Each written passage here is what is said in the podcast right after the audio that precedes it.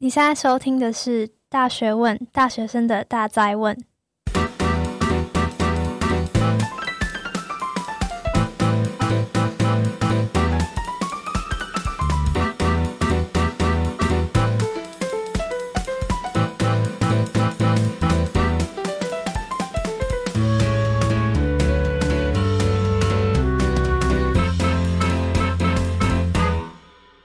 KKBOX 说的唱的都好听，KKBOX 现在不只能听音乐，也能免费畅听 Podcast 喽！现在立刻下载 KKBOX，马上收听《大学问》，大学生的大哉问。欢迎回来，《大学问》，大学生的大哉问。我是主持人查理。那么今天我想要聊一聊读书这件事情，因为如果大家知道的话，我最近刚通过了。台湾的医师第一阶段的国考，算是很顺利啦，有保佑这样子。我这边想要分享一些我是怎么样读书的。我想很多的听众可能会蛮好奇，医学系听起来好像很厉害，就是好像很会读书，到底是怎么读书的？好，那我想第一个，我自己认为啦，这是我的浅见，我认为现在这个时代一直在变，我们有不同的科技，不同的工具。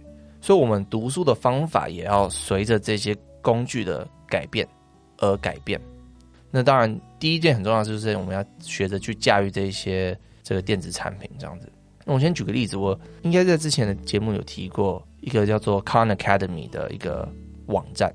然后这个网站它是英文，但是它是讲一些大学常见的科目的一些算是网络课程这样，而且都是免费，大家可以去听。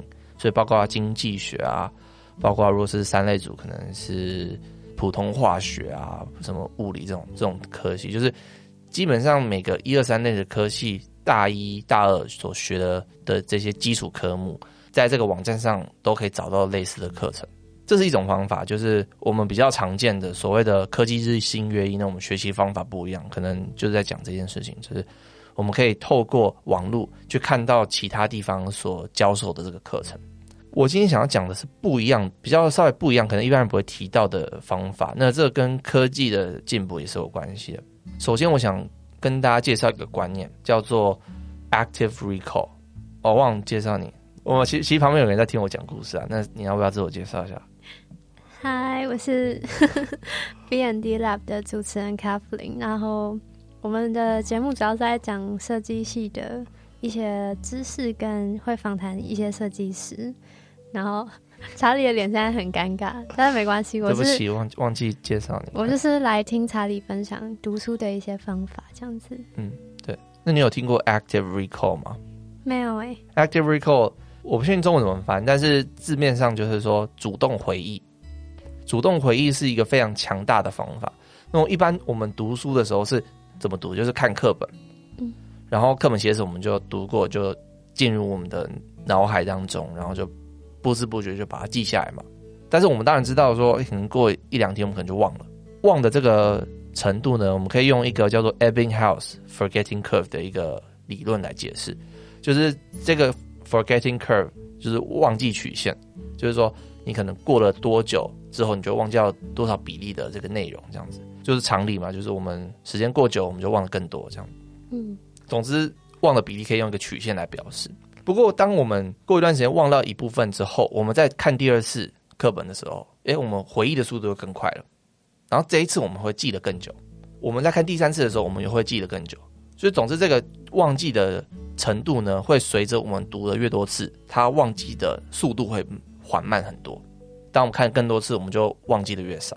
有没有看到一次，然后就是看到很多次之后，就再也不用看了？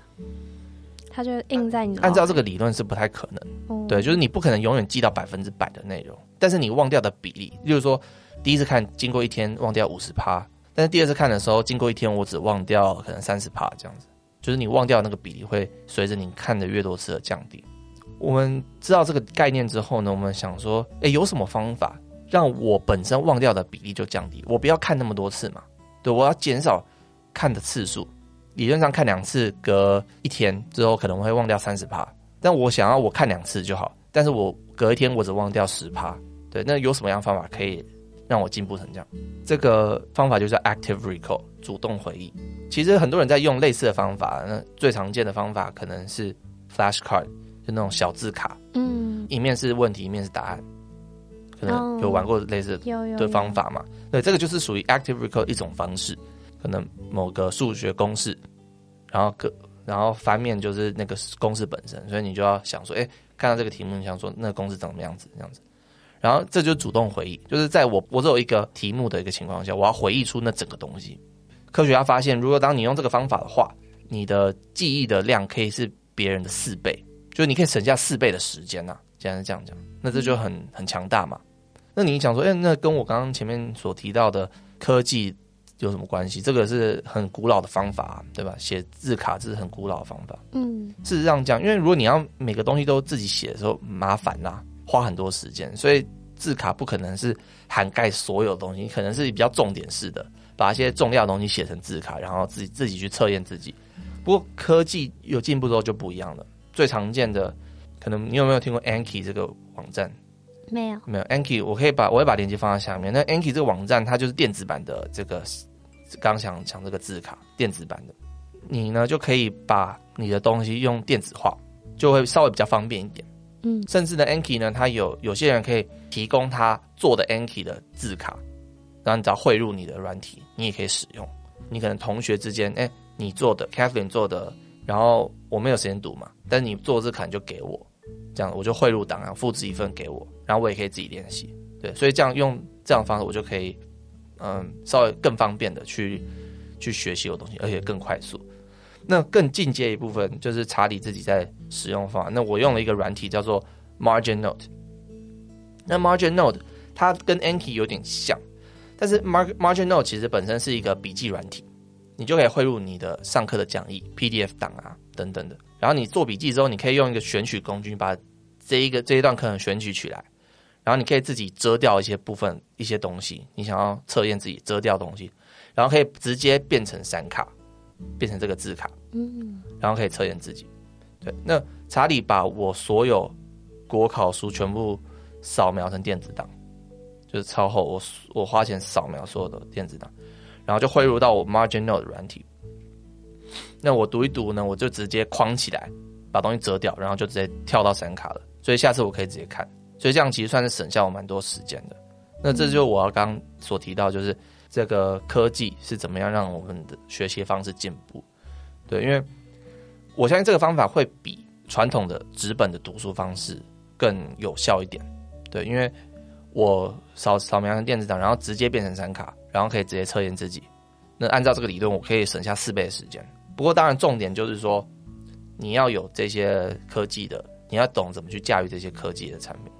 那我想现在啦，就是大家大部分还是有 iPad 或者是电脑这些电子产品，所以，所以我现在去提到这些方法，我相信大家是比较有机会可以使用到。对，查理是把那个印出来嘛？那些闪卡，还是就是放在手机里看？没有，就是在电脑上看对。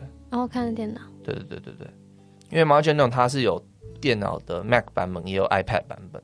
哎，你你是有 iPad 吗？你有？对啊，我有 iPad，就是那个很方便。嗯、我是用 Notability 还是 Good Notes，就是有这两个。然后跟查理刚刚说的很像，就是你也可以把你的书资本的页面扫上去，或是老师的简报，你可以直接汇入，嗯、然后直接在上面做笔记，这样。对对对对对。那 Margin Note 更进阶的是，你可以直接用 Notability 或 Good Note 这种工具之外，它它有另外一个功能，就是你可以直接把这些东西变成 Flashcard，变成字卡。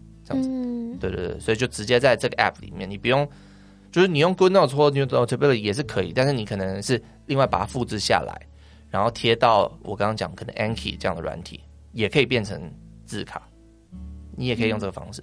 但是 Margin Note 是把整个这所有的功能全部包在同一个 app 里面，那相对就会比较方便。我观察到现在的大学生，大部分人都有 iPad 或者是平板。或者电脑，这应该是绝大多数都有，而且功能都应该还不错。对，那这算是这个科技的这个潮流所带领，因为大部分同学应该都有使用类似科技产品，那你也会去买它。所以我相信我现在讲这个方法，大部分听众，大部分应该是可以使用的，对，也可以尝试看看的。那我这边想稍微想要分享就是说我在使用这些方法的时候，我遇到的一些问题，我遇到这个我觉得可能要怎么改进的方法。那第一个就是说，很多人可能会忘记读书的一个基本的的一个功力，就是我一开始在使用这个方法的时候，我就想说，反正我就把它记下来嘛，这个软体它可以帮助我记忆。所以我就忽略说，实际上东西还是要自己读进去，不是靠靠软体，就是太依赖这个产品。在读的时候，你第一个最重要还是你要先理解这个东西在讲什么，理解完之后再去记忆，这才是会最最有效的，而不是一开始就就背下来。如果你一开始就背的话，你可能用这个软体可以帮助你记忆，可以省下四倍时间，但是因为你都没有试着去理解，你会花更多的力气在背上面，那实际上效率会变低。所以最重要的是你要先把东西理解起来。然后理解之后呢，再用我刚刚讲的这些软体、这些工具去帮助你记忆。那如果就是不理解呢？如果就是很笨，怎么办？怎么办？我 我不知道，查理不知道。没有，我觉得我我其实我自己觉得说，理解会比背还要重要很多。嗯，当然我相信可能不是每个东西都能理解啦，就是不是每个人的知识可能都可以理解所有的东西。但是我觉得无论如何你，你你都要去尽力去理解。所以我觉得你你刚刚问题很好，就是说如果就无法理解的话，那怎么办？那实际上我自己在读医学的东西，很多东西是无法理解的，没有为什么，就是实验做出来就这样，就是理论就这样，它没有任何逻辑存在。医学的东西很多是有逻辑，没有错，但是也有东西就是，例如说这个病最常发生在男生和女生，嗯，对，是在老人还是年轻人，他可能有一个大自然有一个法则存在，但是我们人类不懂，我们不知道为什么这个病是在年轻人或老人，我们不知道。所以我们只能用背的，嗯，对，所以这个就是人类无法理解的地方，我们就只能用背的，然后能理解我们就经常理解，所以一样意思，只是说你可能要稍微背更多，理解稍微少一点，对，所以这个只是每个人的情况不一样，你要去去调整。但无论如何，我觉得最重要是尽可能先理解，然后之后再背，那你背的时间背的量就会少很多啦。这样，因为很多理解的东西你不用硬背这样子。还有一件事是说，你要分清楚这个科目可能是属于比较偏理解型的，还是偏背诵型的科目。因为我刚刚讲的方法好像是可以 apply 到所有东西上面，但实际上不是这样。因为这可能比较偏向需要背诵比较多的科目，使用这个方法会稍微比较好一点，就用这些工具帮助你背。如果这个科目是单纯理解，例如说，假设最简单就数学好了，它除了公式之外，你可能都不用背，你不可能去背什么解答嘛，对不对？你一定是要理解这个东西怎么算。背这个公式之后，直接用这个方法去算。那我觉得像这样的比较偏向理解型的科目呢，你就必须去用题目去帮助你练习。那我刚刚讲的可能是背诵型的科目，你可能可以用刚刚讲这些工具去帮助你记住这些内容。所以我觉得很重要是你要分清楚说，你现在面对的科目是属于偏向背诵型还是偏向记忆型的。那这个方法上会不一样。那当然，我觉得还有一个是考试的方式也会。改变这个科目是对是属于背诵型还是记忆型？我觉得举个例子好了，我我国考有一科叫做药理学，那药理学我们要背很多的药，对，那所以在国考的题目而言，比较像是背诵型，因为他就通常是问你说这个这个药在干嘛，或者说这个人碰到什么问题，他要吃什么药，就这样，他他没有没有什么理解的东西可言，你就是背。但是药理也有不同考法，可能会考你一些，嗯，药是怎么运作的。它的机制是什么？对，那如果是如果它的考题的方向是比较偏向这样，那可能药理这一科就会比较偏向这个理解型的科目。但是就我们医师国考的这个考题的方向而言呢，它比较偏向背诵型的，所以考题方向也会影响说这个科目是属于那个理解型还是背诵型。所以就是听众在使用我今天分享这些方法的时候，可能要分清楚这一点，就是先先搞清楚自己面对的这科目是什么。然后再做出说，那用使用什么方法会比较好？这样子，我最后想要分享一个我自己比较算是在准备国考当中，我体悟蛮深的，就是说，我不确定可不可以分可以 apply 到所有的科目上面，但至少对我而言，很重要的是说，你记很多东西，一定会忘记很多东西，因为你读了非常多之后，你忘的一定更多，所以最重要的是。你要记住你读过的东西，而不是不断的去读其他东西。因为我觉得啦，就是大部分的人大学很多科目是没有什么范围的，它它有点无无边无际，它它可以考任何东西。对，因为像原文书那么厚厚一本嘛，其实都可以考啊。但是老师的考点就是那几个嘛，对不对？但是你也可以想办法把所有东西都读起来，但是你一定会几乎都忘记，这样就有点不值得。所以最重要的是读最重要的东西，然后你也不用去在意说你是不是每一题都会，因为有些题目它就是考一些比较冷门的东西，那就算了这样子。所以就是记得多不如忘得少，这也算是我们学长姐传流传的一句话了，就是尽量不要去计较那些可能范围比较偏的地方。那最重要的是说，你读书的时候很重要是你要抓到最重要的东西，因为说实在，你以后出社会，你读的这东西你大部分都忘了，但你只会记得那些最概念性的东西，在这个骨架上面的这些知识。那剩下的东西你可能都是查网络，查一些资讯获得，你不用真的每个都记住。所以读书很重要的就是记住那个骨架的东西。对，那之后你考试也好，你以后出社会也好，我想有这样的读书的习惯，也会让你以后过得比较顺。就那个 Kathleen 有没有听完我的故事？有没有什么想法？没有，因为设计系都没有什么书要读。嗯、那那你分享一下你们的考试大概是怎么样？其实我们系上没有没有什么考试，哎、嗯，我们大部分都是做作品。做作品，对啊，但是。嗯，其实刚刚查理讲到的是一个骨架的概念，那通常那个骨架是可以理解的嘛，所以就是你可以理解的东西，你也可以记得比较久。嗯，所以我觉得我们做作品也是，就是你有一个架构在那里面，然后你就想办法去依照它的逻辑去做，这样。那我比较好奇是说，如果因为像这种做作业这种东西，比如说你做个作品，它没有什么标准答案，所以。老师的评分是怎么样评分？会不会最后大家的分数差不多？嗯，可是其实作品做出来之后，因为老师毕竟都是厉害的人，嗯，所以他们很明显就可以，就是我们自己也可以一眼就看出来说，怎么样是好的东西，然后怎么样是坏的东西。但是这个就不是可以用很明确的分数去定义了。嗯，对，对啊，所以所以也可以看出来，就是说。不同科系，就是我我刚刚讲这些东西，可能不是符合所有科系所需要知识啊，所以我觉得很重要的是，就还是句老话啦，其实有两千种方法可以通过你的考试，所以我讲的方法只是一种方法，我提供这些资讯，那大家最重要还是去找自己适合方法，然后用自己的方法、自己习惯的方法去学习，那这样是最好的。我会又会把我今天提到一些相关的资讯放到链接下面，那大家也可以去看看说。哎，我提供这个方法，你可不可以拿来用用看？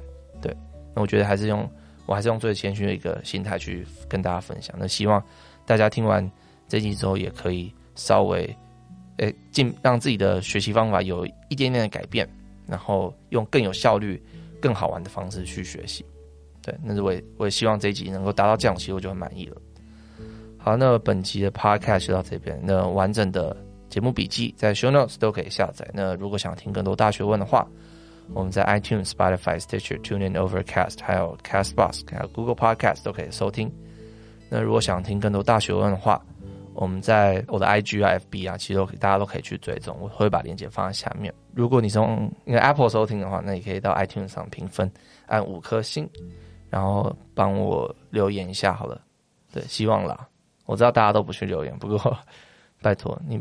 我们请 Catherine 用她优美的声音，拜托大家帮我去留言。我现在就去留，好，好，你不是留过？耶，哎，真的吗？那大家拜托就去留言，然后也顺便去听一下我的节目，耶、嗯。Yeah、好了，那我们就下次见喽，拜拜，拜拜，谢谢查理。